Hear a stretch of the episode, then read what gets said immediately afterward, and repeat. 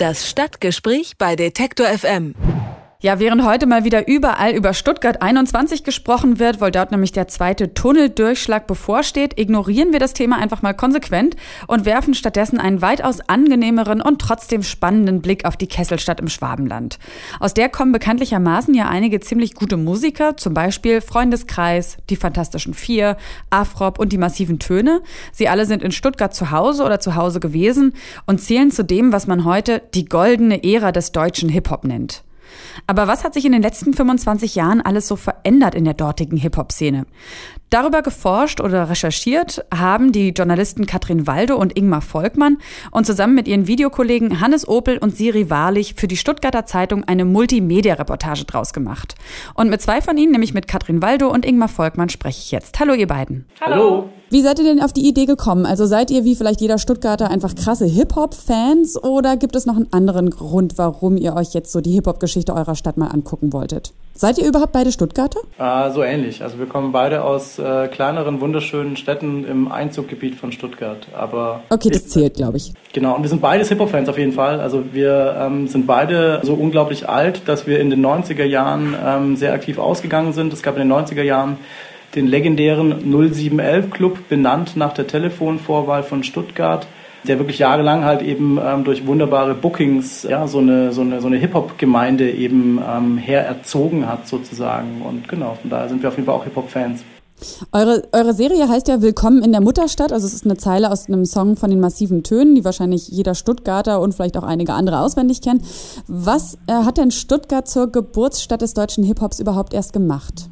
Also die Fantastischen Vier, die kommen ja aus Stuttgart und äh, die gelten äh, als die äh, erste kommerziell erfolgreiche deutsche Hip-Hop-Formation ähm, und das war der Grundstein und ähm, Genau, ja. also die äh, Stuttgart war eben amerikanische Besatzungszone, deshalb haben wir relativ äh, viele GIs, also tatsächlich militärische Einrichtungen von den von den Amerikanern hier in Stuttgart und ähm, die haben ähm, in GI-Diskos, GI, in GI-Clubs Gott, ich kann auch nicht mehr sprechen, in G.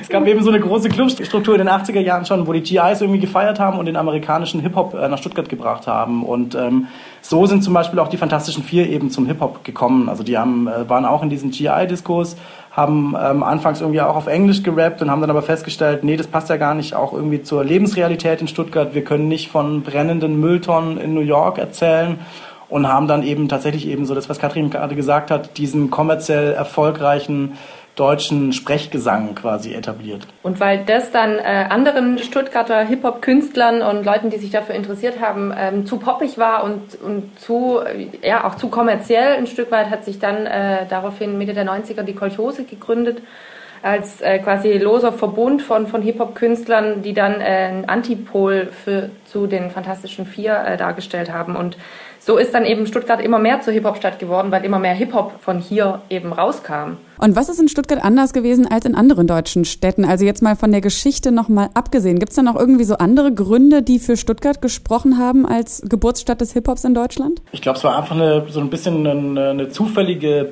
Ballung oder, oder auch irgendwie so ein, so, ein, so ein glücklicher Umstand, wie es Katrin gerade gesagt hat. Diese zweite Generation nach den Fantastischen Vier war einfach so groß, eben mit massive Töne, Freundeskreis, Afrop, ähm, dass da einfach sich zu einem, zu einem bestimmten Zeitpunkt wirklich sehr, sehr viel eben in der, wie du es vorhin schon gesagt hast, in der Mutterstadt äh, eben äh, getan hat. Und es gab wirklich so eine Zeit, äh, wo, weiß ich nicht, selbst Künstler wie Jan Delay von den Beginnern von Hamburg aus betrachtet irgendwie gesagt hat, es ist unglaublich, was es da für eine Ballung in Stuttgart eben gibt und dass ähm, Künstler auch wie Max Herre vom Freundeskreis sprachlich einfach so ein bisschen vielleicht sogar weiter waren, äh, so zwei, drei Jahre lang, ähm, ja, weil, weil das irgendwie einfach, ja, weil die einen guten Job gemacht haben. Und genau, so der Höhepunkt war 1999, als innerhalb von einer Woche vier Alben aus Stuttgart eben in den deutschen Charts ganz vorne waren. Also von Fantastische Vier, Massive Töne, Freundeskreis und Afrop. Das war so der absolute Peak dann quasi. Stuttgart spezifisch kann man vielleicht auch noch sagen, ähm, haben auch die Künstler in den Interviews gesagt, äh, war es schon auch ein Stück weit die äh, Größe der Stadt und die Topografie. Wir haben ja eine äh, Kessellage. Das heißt, alles, was sich in der Stadt abspielt, spielt sich auf einem relativ kleinen Raum ab, weil alles quasi umgeben von Hügeln ist und dann wieder von ländlichem Raum, wenn man weiter rausgeht. Und da hat sich dann natürlich relativ viel äh, stark geballt, weil man sich natürlich auch zeigen wollte, austauschen wollte und treffen wollte. Und das macht man natürlich dann mitten in der Stadt. Und ihr habt ja nun wirklich diverse Musiker getroffen, also Max Herre, ähm, die massiven Töne, die Fantas und so weiter und so fort. Also ihr könntet jetzt wahrscheinlich noch die Reihe fortsetzen lange. Was ist denn für euch so eine Lieblingsgeschichte oder nochmal so ein, so ein Aha-Moment gewesen in den Interviews, die ihr geführt habt? Ja, tatsächlich wirklich, dass die sich in den 90er Jahren überhaupt nicht grün waren. Also dass, ähm, dass Smudo und Thomas D. auf der einen Seite so über diese jüngere Generation rund um die Kolchose gelästert hat, dass aber Max Herre eben im Video-Interview bei uns auch ganz explizit gesagt hat, auf die Fantas hatten wir keinen Bock. Das war irgendwie peinlich für uns, wenn wir auf Jams waren in ganz Deutschland. Und dann hieß es immer, ah, das ist diese Popstadt oder dieser poppige Sound und dass die wirklich äh, ja, sich gegenseitig überhaupt nicht gut fanden, fand ich total interessant. Aber dass dieser Konflikt sich dann sogar auch in den 90er Jahren noch aufgelöst hat. Also Freundeskreis zum Beispiel waren dann irgendwann auf dem Plattenlabel von den Fantas auf For Music und irgendwann ähm, war es dann doch schon so, dass die sich irgendwie, ja, dass die auch gemeinsame Sache dann äh, gemacht haben.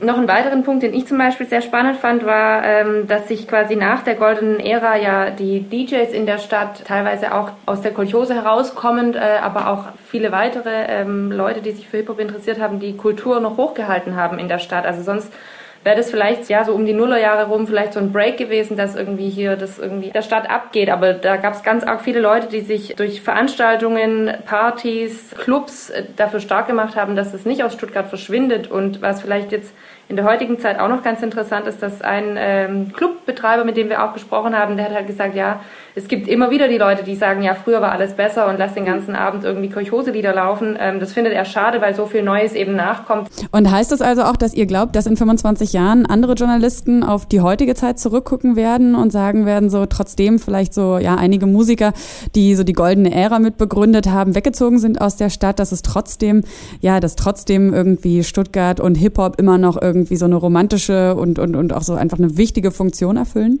Auf jeden Fall. Also das werden auch nicht andere Journalisten machen, sondern das werden wir drei wieder machen. Und ähm, ich glaube wirklich mittlerweile fest daran, dass, dass diese Musikrichtung irgendwie Teil der DNA dieser Stadt scheinbar ist, weil wirklich diese Ballung, die wir jetzt gerade erleben, wieder so interessant ist, wie es vor 25 Jahren auch war. Also irgendwie scheint Stuttgart einfach, scheint das irgendwie zu passen mit Stuttgart und Hip-Hop.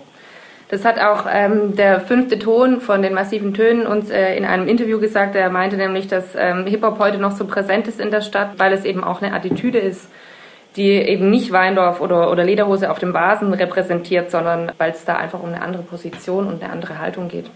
Ein schönes Zitat finde ich fürs Ende. Hip-Hop ist Teil der DNA von Stuttgart. Was diese DNA ausmacht, wer alles dazugehört zu dieser Hip-Hop-DNA der Stadt, darüber habe ich gesprochen mit den Journalisten Katrin Waldo und Ingmar Volkmann. Und wer sich die Gespräche und Artikel und natürlich auch die Videos anschauen möchte oder durchlesen möchte, der kann das alles am besten tun über die Homepage der Stuttgarter Zeitung. Und euch beiden danke ich für das Gespräch und dann bis in 25 Jahren. bis dann. Wir danken. Tschüss. Alle Beiträge, Reportagen und Interviews können Sie jederzeit nachhören im Netz auf detektor.fm.